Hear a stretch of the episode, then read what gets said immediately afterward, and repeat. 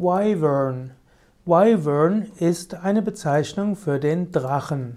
Wyvern hat etwas mit Lindwurm zu tun, da ist der Wurm drin und Wyvern ist die Bezeichnung für einen heraldischen Drachen. Der Wyvern hat typischerweise zwei Vorderbeine, er hat hinten einen Schwanz, er hat zwei Flügel und er speit Feuer. Und dieser, in dieser Form symbolisiert der Drache die vier Elemente.